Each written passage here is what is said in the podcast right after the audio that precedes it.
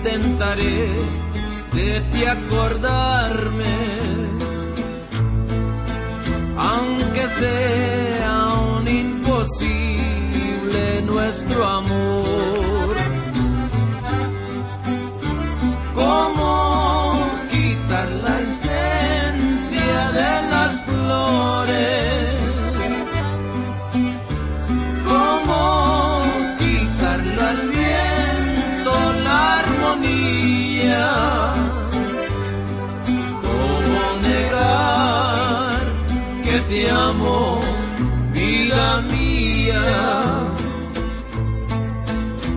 cómo borrar de mi alma esta pasión. Bienvenidos hoy jueves 26 de marzo del 2015. Los saludamos Tania Rodríguez y Juan Manuel Valero con el privilegio de poderlo hacer a través de los micrófonos de Radio UNAM.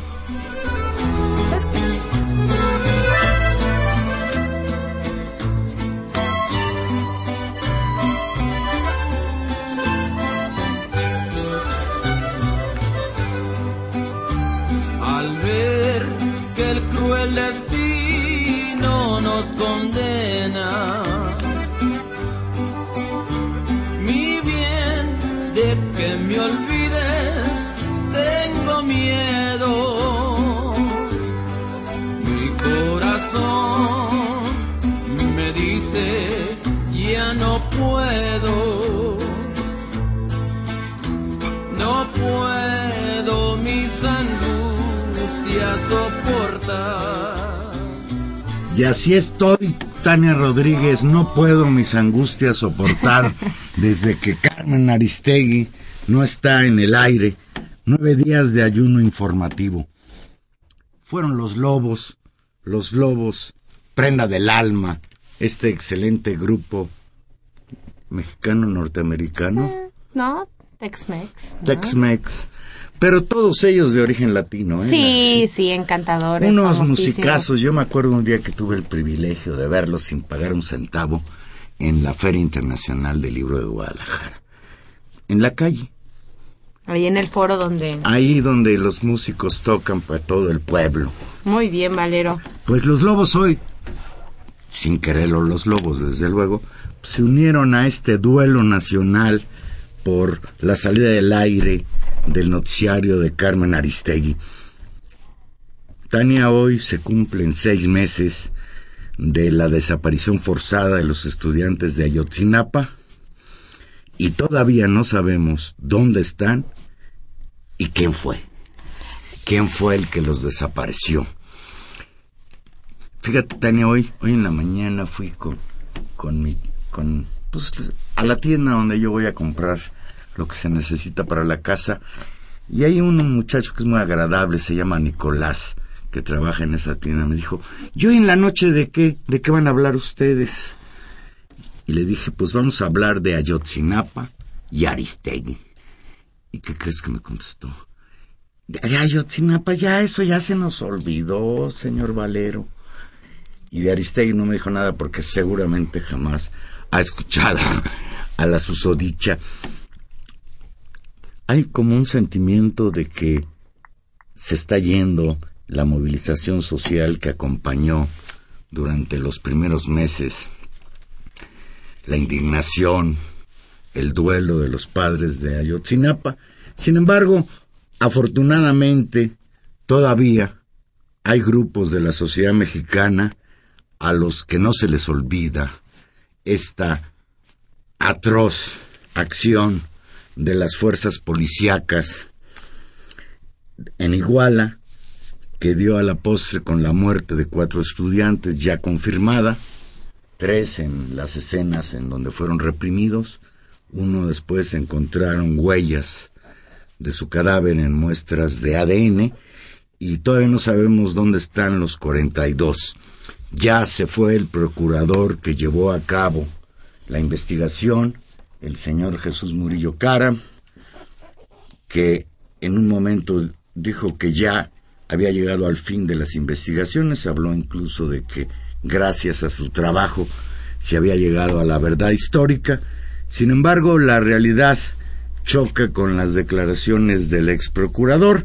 La misma nueva procuradora, la señora Areli Gómez. Areli Gómez, señaló que ella le iba a dar seguimiento a este y otros casos que están abiertos, pero yo hasta ahora no sé que haya hecho absolutamente nada, ¿tú sabes? No, yo, yo creo que no ah, puede haber una intención declarativa de no entrar en conformación y no cargar con el costo político que significó para el propio Murillo Karam decir hay una verdad histórica, el caso se cerró esa es eh, la verdad eh, jurídica que existe porque la PGR no ha citado a más personas, no han hecho investigaciones sobre los militares, no han hecho investigaciones, llamado a cuentas al, al, exgobernador de Guerrero, no se ha informado y presentado a la opinión pública mayor información con respecto a las declaraciones de Abarca, de su esposa, de la gente que hay ahí. Es decir, hay una intención de cerrar el caso y a seis meses de distancia, Juan Manuel. Y apostar al olvido. Eh, creo que sí, o, o, a la constitución de una herida que queda, que queda ahí como indignación, que queda colocada sin lugar a dudas en la historia nacional como una, como un episodio trágico. El propio gobierno dice que tragedia la de Iguala pero no amarrada a las consecuencias políticas que debería de haber de una situación tan grave como esta. El tema, desgraciadamente, de la desaparición forzada en este país eh, pues no, no, no tiene una fiscalía especial, no se ha tratado, pese a los señalamientos en la ONU, pese a los señalamientos de todas las organizaciones de derechos humanos, a la opinión pública internacional, con respecto a lo que pasa en México, creo que eso se ha ganado enormemente, se ha puesto en el escenario que en este país no se respetan los derechos humanos y sin embargo, Juan Manuel, nos quedamos a seis meses con una sensación yo por lo menos eso siento una sensación amarga de injusticia, donde no hay eh, claridad sobre los responsables y donde el Estado mexicano sigue sin hacerse cargo de la responsabilidad moral de la desaparición de estos y el asesinato de estos de estos jóvenes. Hay un agravio mayúsculo y los padres, bueno, pues siguen con su dolor y, y en ese sentido todos los demás que nos sentimos tocados por este tema, pues creo que es un día eh, triste este de recuerdo. Y es también triste, ya hay que decirlo así, porque, porque la, la movilización de hoy fue mucho más chica que las que hayamos presenciado en los años, en los meses pasados, porque las políticas del olvido tienen efectividad, se sale, sale de los medios el tema y bueno, esperaremos a que la Corte Interamericana pueda generar alguna información extra, pero lo cierto es que hay una decisión de Estado de no reconocer la responsabilidad que como eso que como Estado en términos de desaparición forzada y ejecuciones extrajudiciales hay en este caso, mandándola, como es la versión oficial, a un ámbito digamos, penal, civil, normal de asesinato, dos, tres señores ligados al, al, narcotráfico y qué barbaridad, qué tragedia que esto que ha pasado, cuando todos sabemos que como se dijo desde las primeras manifestaciones, y esta es nuestra sensación hasta el día de hoy,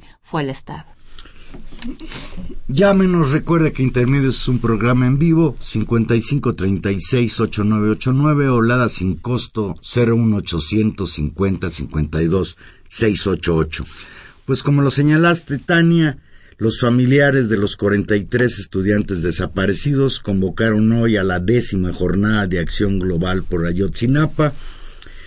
Los maestros de Oaxaca, Guerrero y Michoacán tomaron y más bien bloquearon sedes electorales. Ellos siguen planteando, es un planteamiento también de los familiares de los muchachos de Ayotzinapa, que en esos estados, en Oaxaca, Guerrero y Michoacán, no hay condiciones para que haya elecciones. En la Ciudad de México se realizó una marcha, una marcha efectivamente con un número mucho menor de personas de las que en otros momentos acompañaron eh, la protesta frente a este crimen atroz. Esta marcha se realizó y salió de el Ángel de la Independencia al filo de las seis, de las cuatro y media de la tarde, rumbo al Monumento de la Revolución. Pues ahí se mezcló la indignación por la falta de resultados en las investigaciones respecto a los muchachos de Ayotzinapa con un estado de encono entre los manifestantes frente al gobierno federal, frente a Enrique Peña Nieto, el asunto de la periodista Carmen Aristegui estuvo presente en las calles de la Ciudad de México, Peña Nieto a la letrina, Aristegui a la cabina, fue uno de los gritos más ocurridos en esta marcha. Y bueno, desde luego que también hubo manifestaciones de preocupación por lo que se nos viene esta intentona de hacer una ley que implique la privatización del agua. Hubo manifestaciones en otras ciudades del país y yo por ahí vi en las redes sociales expresiones también de solidaridad en el extranjero, en algunas ciudades de los Estados Unidos y en Europa. Pues sin duda, Juan Manuel, el tema está, no es que haya un olvido y que, y que a todos nos, yo, yo creo que ha logrado un lugar importante, es un, ha sido un golpe brutal a la legitimidad del, de las instituciones mexicanas, a la imagen del gobierno de Enrique Peña A la credibilidad. Sin lugar a duda, eso está ahí y eso no ha cambiado en estos seis meses, tal vez al contrario, se ha venido minando eh, pues esta confianza en las instituciones, esta valoración pues negativa en todas las encuestas que, que, tiene Enrique Peña Nieto, eso está ahí. Lo que, lo que digamos, por un lado está, está esta dimensión, pero también hay que poner en, en la mesa, Juan Manuel, que pues el movimiento se desgasta, que no ha logrado plantearse o no logró plantearse objetivos, digamos, medibles más allá, por supuesto, de la justa demanda de que aparezcan con, con vida los muchachos, convertir eso en, en, en incidencias, términos, por ejemplo, de una mejora a los sistemas de justicia, de que la, la clase política rinda cuentas, de mayores, de una presión social constante sobre las instituciones que tienen que brindarnos seguridad y eso, justicia. No, no se ha conseguido no solamente eso, creo que hay un desgaste eh, claro y, eh, y creo que ahí vienen unos meses, unos meses duros. Y si en ese contexto ponemos además el tema de Carmen Aristegui, pues el escenario es, es, realmente eh, conflictivo y, y duro. Si pensamos que hace seis meses se abrió la coyuntura más difícil para el gobierno Enrique Peña Nieto, hoy sus costos en, en, legitimidad, pero por otro lado, esta especie de desarticulación pues de las fuerzas de, de la sociedad civil. Pues de, de, acuerdo con eso que decías de las encuestas, hoy el periódico Reforma publicó una encuesta que realizó el 15 de marzo con la pregunta del 0 al 10 cómo calificaría el trabajo de Peña Nieto y los ciudadanos en promedio le dan una calificación de 5, reprobado, y los líderes de opinión son un poco más severos, 3.5% de calificación al gobierno de Enrique Peña Nieto. Eh, Ayer el presidente de la Comisión Nacional de Derechos Humanos, el señor Luis Raúl González Pérez, afirmó que el caso Iguala no está cerrado y se debe buscar la verdad, la autoridad debe dar causa a las, a las muestras de descontento, escuchar las necesidades y generar canales para responder a ellas con eficacia. González Pérez expresó lo anterior frente al presidente Enrique Peña Nieto en la residencia oficial de Los Pinos al rendir su primer informe de actividades en el que llamó a no tolerar la impunidad y a seguir los reclamos por la vía legal. Y leo textual al señor presidente de la Comisión Nacional de los Derechos Humanos. Se ha dicho que Iguala marca un antes y un después para México y los mexicanos. La gravedad y trascendencia de estos hechos nos deben hacer reflexionar y replantear el futuro que queremos para nuestro país. Y Tania, pues suenan muy bonitas esas palabras frente a Peña Nieto. Peña Nieto incluso reconoció el trabajo de este señor, pero es pura simulación, tengo esa impresión. Son discursos. Y son discursos porque, fíjate, en el número de la revista Proceso que anda circulando, apareció el domingo un reportaje titulado Ayotzinapa, sus propios informes comprometen al ejército. Y ahí se da cuenta que de acuerdo con un expediente de la Secretaría de la Defensa Nacional, gracias a la ley de transparencia que es decir, recibió proceso este expediente, se demuestra que contra lo dicho por a los diputados por el general Salvador Cienfuegos, el secretario de la Defensa Nacional, el ejército sí conoció de las agresiones de la policía de Iguala a los normalistas de Ayotzinapa entre el 26 y el 27 de septiembre del año pasado, y no hizo nada para evitarlas, pese a que los reportes consultados están llenos de, de tachaduras y agregados extemporáneos, la historia se cuenta sola.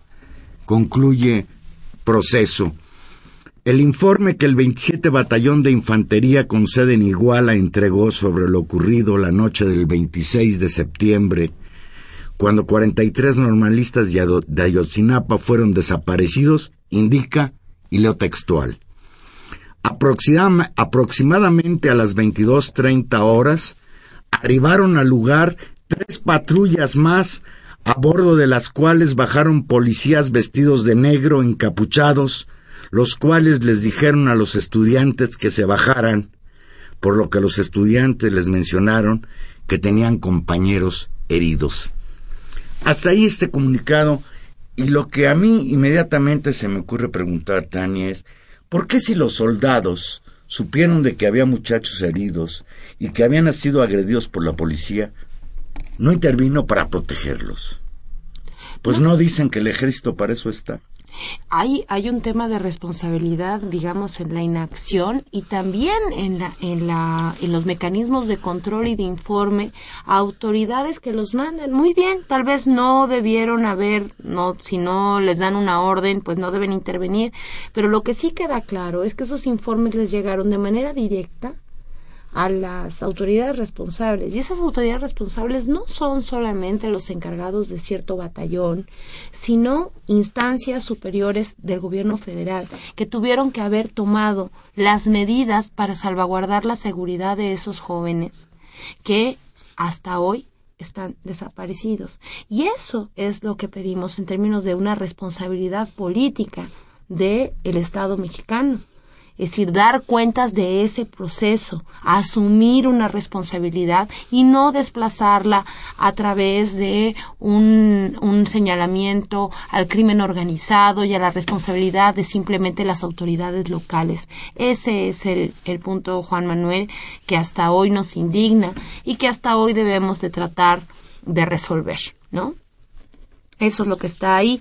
Eh, pues Juan Manuel, el tema de, de Ayotzinapa ahí está, es una sombra que perseguirá al, al gobierno de Enrique Peña Y Nieto es una, hasta el es una asignatura pendiente para nosotros como sociedad.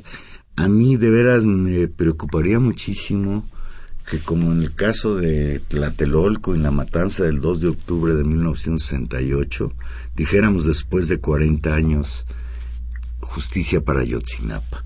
Creo que así no puede funcionar un país cuando pues va olvidando lo que son hechos que verdaderamente marcan a una sociedad, la brutalidad a la que hemos llegado, la impunidad a la que se ha llegado en cuanto al uso de la violencia en estos términos. Vamos a hacer una pequeña pausa y aquí regresamos. Recuerde que estamos en vivo. Llámenos 5536-8989 o Lada sin costo 01850 52 688. minding my own affair. Two policemen grabbed me unaware. He says, Your name Henry? And I says, Why, show. He says, You're the boy I've been looking for.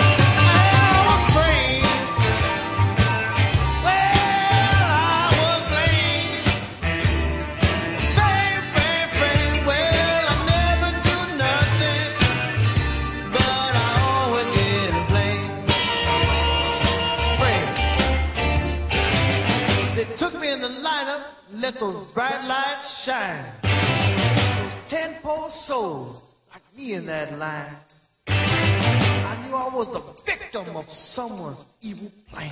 When the stool pigeon walked in and said,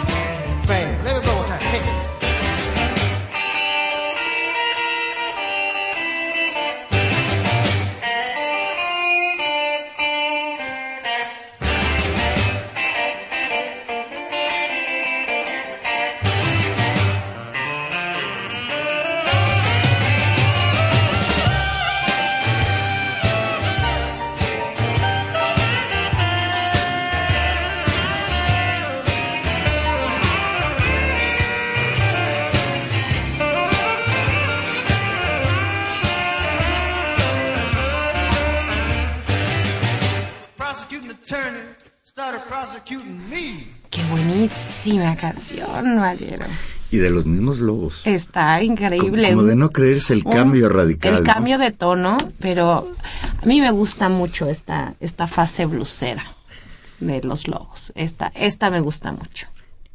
Yo conocí a los lobos en aquella peliculona La Bamba, ¿te Ah, acuerdas? claro. Sí.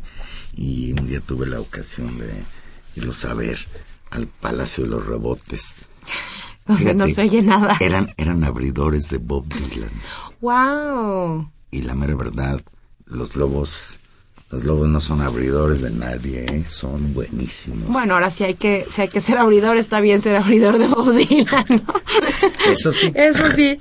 Bueno, Juan Manuel, pues eh, ya lo decías tú al inicio, tenemos pues todas estos, esta semana ya completa también de ausencia en Nueve los días. micrófonos de Carmen Aristegui. Partiendo de que el noticiero de Carmen solo es de lunes a viernes. Claro. Cinco la semana pasada, hoy cuatro, y mañana se cumplirían diez días, dos semanas. Dos semanas es... Un eh, siglo de desinformación. Claro, en realidad para otro tipo de procesos 15 días, dos semanas puede ser muy poco tiempo. Para la tarea informativa, dos semanas fuera del aire es mucho, sobre todo cuando era un noticiero que cubría pues el acontecer nacional y no solamente en una lógica de dar seguimiento a lo que se decía, sino en buena medida poner temas en la mesa y poner como se dice, agenda. Eh, justo el 19 de marzo, la revista británica The Economist acusó señaló textualmente que detrás del despido de Carmen Aristegui de MBS estaba el poder político y destacaba que pocos creían la historia de este caso convertido y, y propagan- digamos, señalado por buena parte también de los medios de comunicación de manera lastimosa de que se trata de un pleito entre particulares alrededor de este asunto de eh, Eso lo dijo el secretario de Gobernación. ¿no? De este caso eh, tiene que ver con, con las reglas del grupo radiofónico, reglas que hay que decirlo, fueron transformadas a partir de la constitución de un censor, donde nada, nada tenía que ver ya con el tema de las marcas, ¿no? Se había, eh, había toda una intención de acotar este grupo de periodistas que había venido trabajando. Este prestigiado medio londinense detalla que en el fondo del caso Aristegui están los problemas que socavan sistemáticamente al periodismo en México, donde los medios de comunicación siempre han estado dominados por el poder político. Tenemos en la línea telefónica a Fabricio Mejía. Buenas noches, Fabricio. Hola Juan Manuel, hola Tania. Hola Fabricio. Fa- Fabricio Mejía, un conocido escritor mexicano, colaborador de la revista Proceso de Letras Libres de Gato Pardo.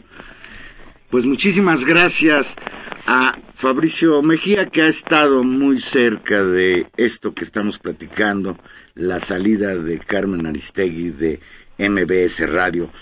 Fabricio, el jueves pasado MBS negó que transgreda la libertad de expresión a través de sus nuevos lineamientos editoriales y consideró que es falso el despido de Carmen, que el despido de Carmen Aristegui se haya fraguado con mucha anticipación Ajá. y por la participación de si- situaciones extrañas e inexplicables. Ajá. ¿Tú qué piensas? No, bueno, yo creo que es clarísimo que fue un golpe el de Carmen Aristegui dado desde la presidencia de la República. Nada más hay que recordarle a los radioescuchas que Eduardo Sánchez, el eh, nuevo secretario de comunicación de, de la presidencia de la República, bueno, pues fue el abogado de MBS, la empresa que despidió a Aristegui, eh, en alguna época y que eh, tanto Felipe Chao como su hermano son ahora eh, gente de la supo- supongo que poca gente que le queda al presidente de la República. Y ahí te tendría yo que decir algo, Juan Manuel, es decir, a ver, eh, dice a MBS que no fue eh, eh, eh, fraguado con antelación. Bueno, lo que te puedo contar es que eh, el pretexto para correr a Carmen de MBS y a su equipo fue que Daniel Izárraga había eh, tomado las, el- la marca, el- las siglas, el logotipo, lo que sea, de MBS para meterla en México Leaks, que es esta plataforma de los que en Estados Unidos se llaman los whistleblowers, ¿no? Que en México todavía no tenemos un, un término porque no les vamos a llamar soplones, ¿no? Pero que es toda la gente, digamos, que está, eh, que ve un acto de corrupción, que ve un acto indebido y que no quiere, eh, eh, que, que- que necesita el anonimato para darlo a conocer. Eso era la plataforma. Bueno, eso dicen ellos eh, ese jueves terrible eh, y al, al, fin de semana siguiente los mismos Vargas están ofreciéndole a Daniel Izárraga la recontratación. Entonces, si tú cometiste una falta que pro- eh, provoca, eh, ¿no? Eh, eh, el despido de tu jefa, ¿no? Que en este caso Carmen Aristegui, ¿por qué les vas a ofrecer eh, unos días después la reinstalación tanto a Daniel Izárraga como a Irving Huerta? No, entonces creo que ahí se deshace, digamos, este, este mito de que eh, eh, fue, no fue, no fue por eso. Lo que sí fue eh, eh, el asunto, digamos, fue que ellos, es decir, MBS, le pone un ultimátum a, a Carmen Aristegui con lo de los lin- lineamientos editoriales. Ahí sí. Oh, Fabricio, este, este asunto de los lineamientos eh, me parece que pone en el centro justamente el problema de la libertad, ahí sí el, también el problema de libertad de expresión, del regreso por vía, tal vez no de la Secretaría de Gobernación directamente, pero sí de los intereses empresariales una censura. Y, y creo que ese es un asunto, un asunto también grave que en buena medida también eh, hace parte de lo que tú también has defendido mucho y encabezado esta, esta campaña de recolección de firmas en, de derecho de las audiencias. Así es. O sea, yo finalmente creo, digamos, que el asunto Aristegui, por el peso que tiene en la opinión pública, eh, es importante en sí mismo y que puede, digamos, provocar, eh, como lo está haciendo, eh, un cambio en el estatus de eh, los medios de comunicación y sobre todo, como dice Tania, de las audiencias, ¿no? Eh, vamos a anunciar seguramente en unos días más eh, un, unos amparos individuales eh, contra la decisión de MBS, porque esto no se puede quedar así, es decir, lo que necesitamos es también hacer eh, sentir, digamos, eh, como decían hoy, eh, como decía hoy el senador Javier Corral en, el Senado, también hacer sentir eh, no solamente la, la voz de los periodistas, de los escritores, sino también de las audiencias. Las audiencias tenemos derecho por el artículo 6 de la ley eh, complementaria a la, a la reforma de telecomunicaciones, tenemos derecho a reclamar y a eh, decidir también eh, qué es lo que nos ponen y qué es lo que no nos ponen en las cadenas eh, electrónicas masivas, ¿no? Entonces, eh, bueno, daremos a conocer ya eh, eh, en breve, digamos, yo creo que después de Semana Santa o incluso a lo mejor antes, no sé todavía cómo está la cosa, pero pero el amparo colectivo, el amparo, no un amparo colectivo, no un amparo eh, de esto que llaman los derechos difusos, ¿no? De, de- de por sí ya, este, ¿no? Eh, eh, De por sí los derechos nuestros son difusos. Sí, exacto, de por sí son difusos. No, estos son concretos porque son eh, amparos que se van a poner, eh, cada quien lo va a poner con su IFE y, y su formato, digamos, en el tribunal, eh, que de su preferencia. Claro. Oye, Fabricio, a mí me parece, hay, hay una discusión que, que, que tenemos que empezar a, a incorporar como, como ciudadanos, que es esta lógica de, digo, en un país donde de- hay desaparición forzada, Sí. hablar del derecho de las audiencias, este, eh, empieza, eh, nos, nos parece complicado en términos de la fragilidad del Estado de Derecho, pero sin embargo tenemos que hacerlo. Y ha habido toda una intentona de parte de las empresas, de parte del propio gobierno, de colocar esto en un término, digamos, en el ámbito de lo del ámbito comercial, del ámbito privado, entre una profesional que vende sus servicios, una empresa que se los compra, y en todo caso nosotros que somos unos consumidores que preferimos un producto por sobre otro. Me parece que eh, en términos de, de- que si procede un amparo, eh, también el discurso eh, camina hacia otro lugar, al, al ejercicio de los derechos y al de los derechos políticos fundamentalmente, es decir, retomar la defensa y poner por delante el problema de la libertad de expresión justo en un contexto de un pues de un momento bastante regresivo en términos de nuestros derechos democráticos. Sí, exacto. O sea, cuando cuando nosotros convocamos a, a bote pronto, la verdad, eh, eh, el meeting, eh, el segundo meeting afuera de MBS para la reinstalación de Carmen Aristegui, eh, mucha gente me decía, bueno, no mucha gente, pero sí yo critico, digamos, a algunos periodistas que andaban por ahí que decían, eh, pues, ¿cuántos fans tiene Carmen Aristegui? Y yo decía, eso no es eh, lo que está pasando aquí. O sea, no somos fans, no somos ni siquiera radioescuchas, somos audiencias, ¿no? Que es una diferencia fundamental, como dices tú, Tania. Eh, la diferencia fundamental es que eh, somos un eh, conglomerado, digamos, eh, que no solamente consume o no solamente eh, está, eh, como decían a- a- ayer, de eh, ávidos, digamos, en un síndrome de abstinencia en las mañanas porque no está Carmen, no, sino que somos audiencias, es decir, tenemos derechos, tenemos el derecho a la información, que está consagrado en la Constitución, y tenemos eh, el derecho a las audiencias, que es manifestarse y decir a los corporativos que están decidiendo sobre la libertad de expresión eh, vía las concesiones, ¿no? Porque hay que recordar que son concesiones y que el aire es de todos, eh, eh, tenemos derecho a decir no estamos de acuerdo con lo que ustedes están poniendo en nuestro aire, ¿no? Y ahí hay una diferencia, ¿no? Hay, como dices, hay una diferencia política, ¿no? Y ya no somos nada más, bueno, no, no somos, digamos, eh, por ponerte un ejemplo eh, muy conocido, digamos, las señoras que lloraban cuando mataron a Paco Stanley, ¿no? Eh, somos más bien audiencias con derechos y somos ciudadanía. Parte, digamos, de lo que se le está reclamando al gobierno de Peña Nieto con la salida de Aristegui, porque no nos queda duda de que esto se fraguó desde ahí, eh, lo que se le está reclamando al gobierno de Peña Nieto es que nos está haciendo menos ciudadanos, que nos está queriendo quitar derechos, ¿no? Eh, Fabricio, tú, tú citaste al senador Corral y lo citaste a propósito de que hoy el PRI bloqueó, bloqueó en la Cámara de Senadores la discusión sobre el caso MBS Aristegui. En votación económica y por mayoría priista, el Senado de la República no consideró de urgente resolución los puntos de acuerdo presentados en favor de la periodista.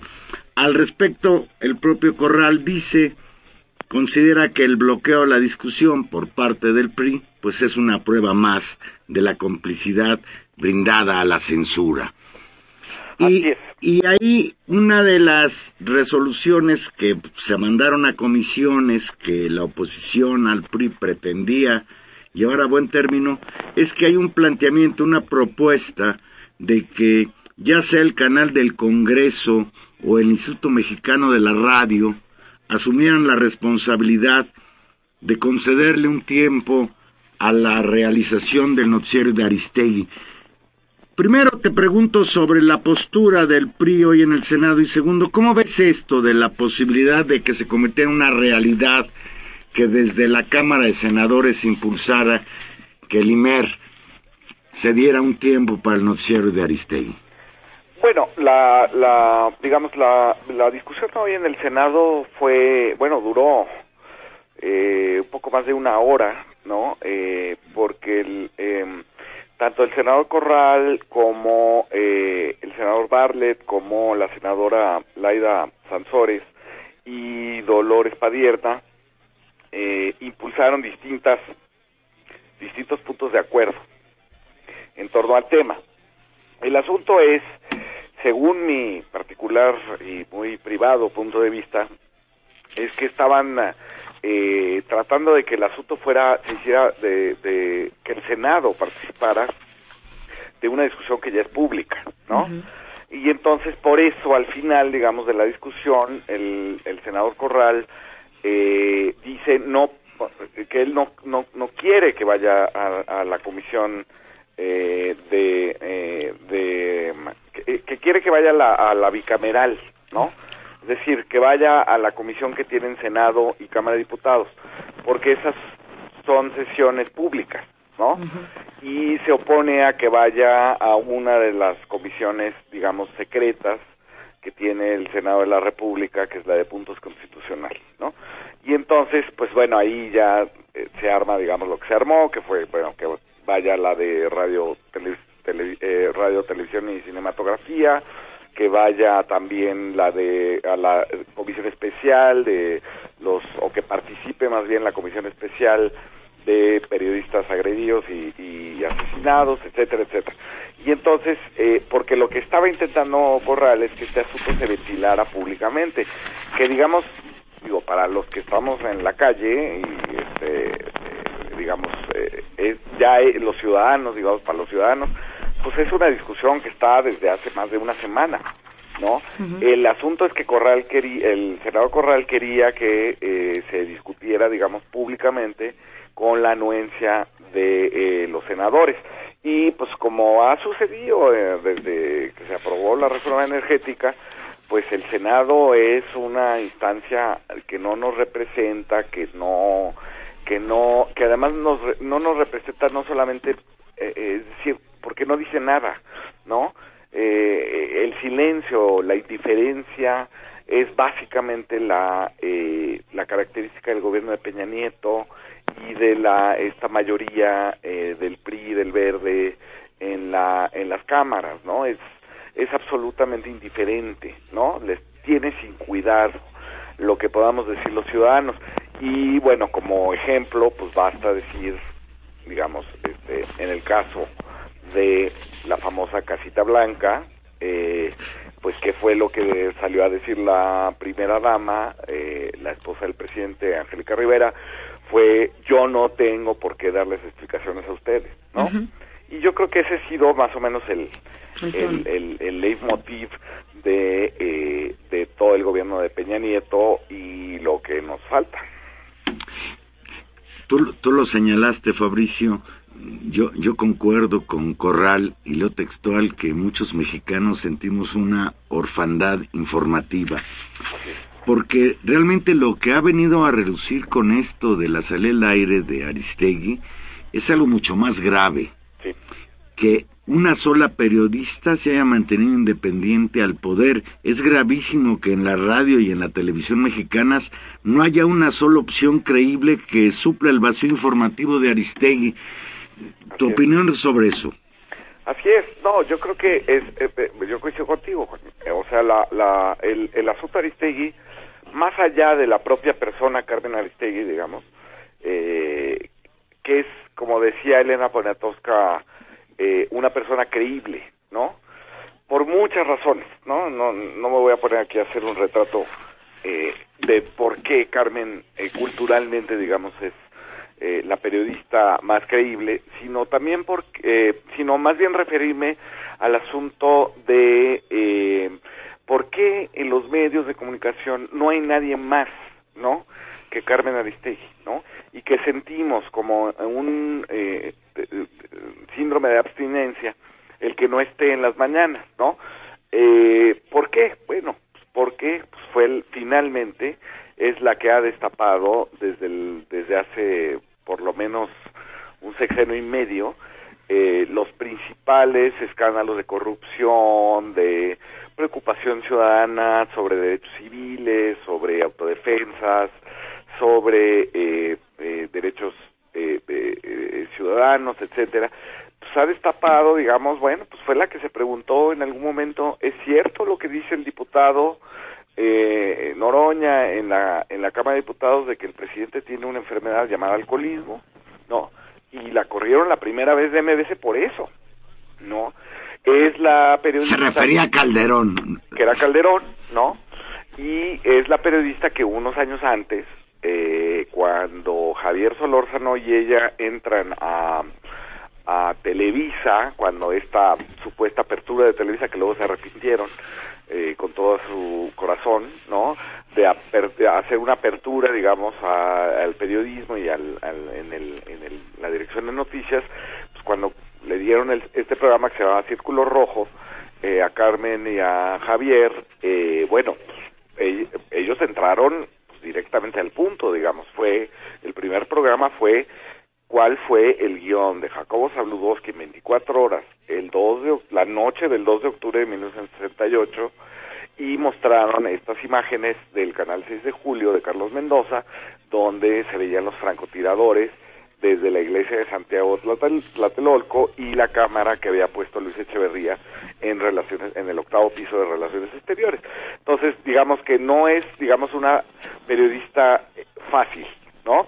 Ella no va a consecuentar, digamos, con las empresas, ni va a consecuentar con los políticos, ni eh, exactamente ese es el eh, la característica que tiene Carmen, ¿no? Carmen siempre va a estar mirando a su audiencia, siempre va a estar mirándonos como ciudadanos, nos mira como, y ella se mira, digamos, su actividad, la mira como eh, una eh, una búsqueda por la verdad, ¿no? Es finalmente, digamos, es una eh, eh, eh, conductora, periodista que eh, todo el tiempo tiene atrás, como ella misma dice, a eh, Julio Scherer, a Vicente Leñero y a Miguel Ángel Grano Chapa.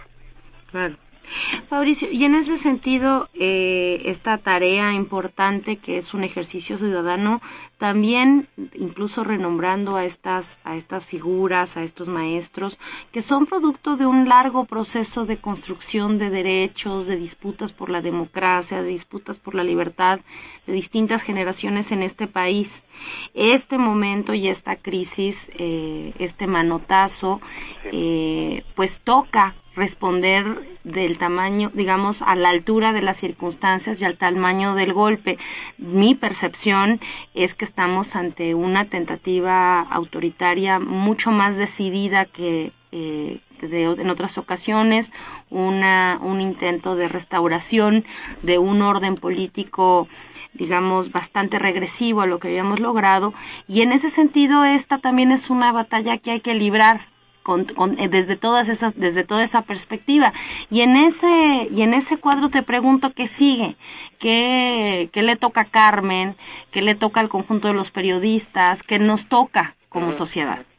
Bueno eh, no desde el primer momento, digamos, eh, que viene este manotazo, como dice Tania, eh, autoritario, o lo que Carmen ha llamado el vendaval autoritario, que tiene que ver, en el caso, digamos, de, eh, de la libertad de expresión, pues con un montón de cosas que han pasado desde el gobierno de Peña, que han sido, bueno, pues este, cosas tan, tan fuertes como los asesinatos de periodistas, eh, y que nosotros hemos eh, contestado, digamos, con, eh, es decir, en el caso, por ejemplo, de Veracruz, eh, donde hay 17 periodistas entre muertos y desaparecidos, y que hemos contestado, digamos, los escritores con la cancelación, por ejemplo, del Hay Festival, ¿no? Que es este festival de escritores de una empresa británica que venía aquí a Veracruz a, a, a pues a cubrir de gloria al gobernador de Veracruz como un defensor de la libertad de expresión. Bueno, lo cancelamos, ¿no? No tuvieron más remedio, después de 350 firmas eh, de escritores, no tuvieron más remedio que cancelarlo. Bueno, es, un poco eh, en ese contexto, digamos, y también en el contexto de eh, pues, lo que ha habido, digamos, que pues el diario de Cancún, por ejemplo, pues que, que, que truca las portadas de reforma, ¿no? Para decir lo contrario de lo que dice el Reforma de Cancún, ¿no? Eh, eh, el caso de Lidia Cacho, el caso de eh, las intimidaciones a San Juana Martínez, etcétera. Y entonces, bueno, pues lo que hemos hecho es que nos hemos reunido, digamos, eh, pues ya bastante em, eh, consistentemente, eh, lo que en, en, en, en burla, digamos, del Grupo San Ángel, hemos llamado el grupo San Borja, ¿no? Porque se da en la calle de San Borja. Y este y pues bueno, que es un grupo muy amplio de, de periodistas, hay periodistas, hay moneros, hay eh, eh, gente de internet, ¿no? De sitios de internet, por supuesto los de Change, eh, eh, eh y gente, digamos, que está relacionada, digamos, con las luchas de los abogados democráticos eh, por restaurar, digamos, intereses colectivos, individuales, etcétera, de acuerdo, digamos, a las nuevas reglas de los cambios constitucionales. Y entonces, eh, por supuesto, por ahí anda un queridísimo amigo que es el que convoca todas estas cosas, que es eh, el director de la Jornada de Oriente, ¿no? Aurelio Fernández, ¿no? Y entonces eh, hemos estado reuniéndonos y ¿qué sigue? Dices, bueno, lo que sigue son los amparos, ¿no? O sea, la, la audiencia amparándose, te digo, individualmente, eh, de tal manera, digamos, que eh, eh, el amparo individual tiene una ventaja sobre el amparo colectivo, que es que el amparo individual se recibe en los tribunales y los jueces, por la cantidad de amparos que se reciben con el mismo tema se tienen que declarar incompetentes y eso va a dar a la Corte, a la Suprema Corte de Justicia. Y entonces queremos llegar rápido a la Suprema Corte de Justicia, ¿no? Con estos amparos. Y entonces, bueno, eso es lo que viene. Por supuesto, hemos estado insistiendo en la firma de la carta de change.org, que ya lleva 240 mil personas que la han firmado. Eh, estamos insistiendo, por supuesto, también en el boicot a las empresas eh, propiedad de los Vargas, de MBS, que son Chilis, Wings, eh, Dish, y, Dish, perdón, y, y, y, EXA. Y por lado, también eh, hemos eh, señalado como fundamental, pues, eh, que deberíamos los, las audiencias como en el caso de Howard Stern en, en, en en Nueva York o en otros muchos casos, las audiencias son las que se mueven, ¿no? Para financiar, para hacer lo que le llaman eh, muy pomposamente el crowdfunding, que en realidad pues, es este, una cooperacha, ¿no? Claro, como se hicieron otras, otros esfuerzos periodísticos en papel, revistas, periódicos. Exacto, el propio proceso, o sea, la propia revista Proceso es, es producto de una cooperacha. La jornada. La jornada es producto de una cooperacha con las acciones, ¿se acuerdan? Exacto. Eh, el uno más uno es producto de una cooperacha, ¿no? Y entonces, o, fue, digamos, ese uno más uno, ¿no? El, el uno más uno heroico, digamos, de, de, Becerra Costa, eh, y el, la jornada de, Carlos Payán, el proceso de Julio Scherer, fueron, bueno, el proceso de Julio Scherer se convocó a una cooperacha, la convocó Miguel Ángel Chapa, desde el Hotel Sheraton, eh, eh, y llegaron los pintores, llegó José Luis Cuevas, llegó Felgueres, llegó, eh, etcétera, etcétera, y llegaron a donar obras, ¿no? Y de ahí se, se sacó el dinero para, eh, para hacer esto. Y entonces eh, yo creo que lo que sigue es hacer una especie, ahora estamos en otra época, pero no lo haremos seguramente en un, en un hotel o no sé, la verdad, depende de qué quiera Aristegui, pero pero lo podemos hacer desde, desde internet. En unos unas semanas saldrá eh, una eh, propuesta, digamos, eh, con Change, y con eh, la gente de, las redes, eh, eh, que, será, digamos, para financiar y soportar un, una alternativa, digamos, digital, mientras no podamos cambiar las cadenas masivas electrónicas oficiales. Porque el asunto es, si nos podemos, Carmen Aristegui y su equipo se pueden ir efectivamente a eh, un asunto digital. Estaremos hablando de un noticiario por internet. Que exactamente, que sería un noticiario por internet a la misma hora, ¿no? Con las mismas horas, eh, seguramente con otros patrocinios, eh, para que la gente no sienta, digamos, que Carmen está fuera, ¿no? del asunto. Pero lo que sí tenemos que reconocer y, y hay que luchar por ello, es que eh, estos señores, digamos, de las empresas de radio, radiotelecomunicaciones, no son los dueños, son los concesionarios y obedecen al público o deberían de obedecerlo, ¿no? Y entonces, mientras no se entienda, digamos, ese asunto que, como decía Tania, es político, efectivamente, eh, porque hay que hay que decir que a Carmen eh, le dan este golpe antes de las elecciones intermedias de este sexenio. Eh, si, eh, eso no es político, yo ya no sé qué es político. Bueno, eh, tenemos, digamos, en lo que recuperamos el aire como audiencias, ¿no? Y les decimos a estos señores que son concesionarios, eh, en eso, mientras eso pasa, pues tiene eh, Aristegui que tener un canal eh, eh, por internet eh, que no sea, digamos, el portal Aristegui Online, o puede ser ese mismo, pero, pero que sea ella saliendo a, eh, a, a lo que sabe hacer, ¿no? Que es hablarnos, a ver, cuál fue la nueva investigación sobre la casita blanca, cuál fue la nueva investigación sobre Tlatlaya, qué fue lo que ella descubrió sobre ella y su equipo, sobre Ayotzinapa, eh, y, sobre la casita de Malinalco de, Luis Videgaray. Eh, es, ese es, eso es lo que estamos necesitando como, como ciudadanos.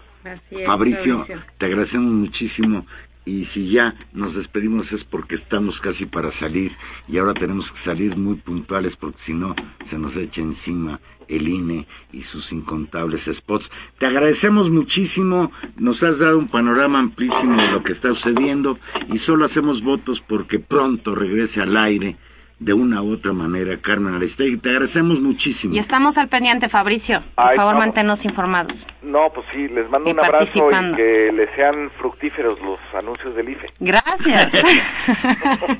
Adiós. dice la señora Cárdenas, que nos llaman Naucalpan, dice, una cosa es que los militares supieran lo que sucedió en Iguala y otra muy distinta es que sean culpables y hasta el momento no se les ha probado su participación activa en la desaparición a diferencia de los policías. Estamos totalmente de acuerdo, señora Cárdenas. No hay pruebas de participación activa, pero lo que sí hay pruebas es de que ellos pudieron intervenir y no lo hicieron. Y que tomaron fotos. De y si anda el ejército en las calles es para cuidar el orden, para defender a los estudiantes de unos policías malhechores, en este caso.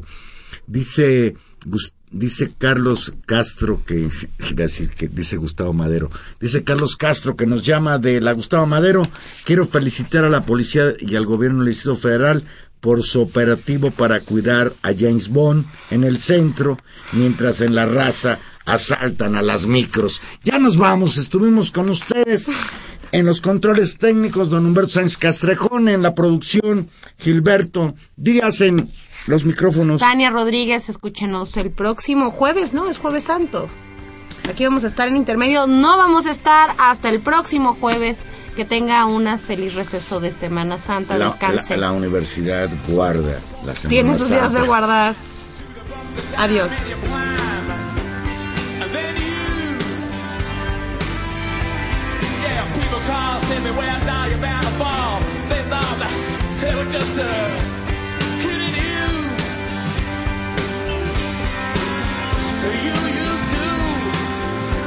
About.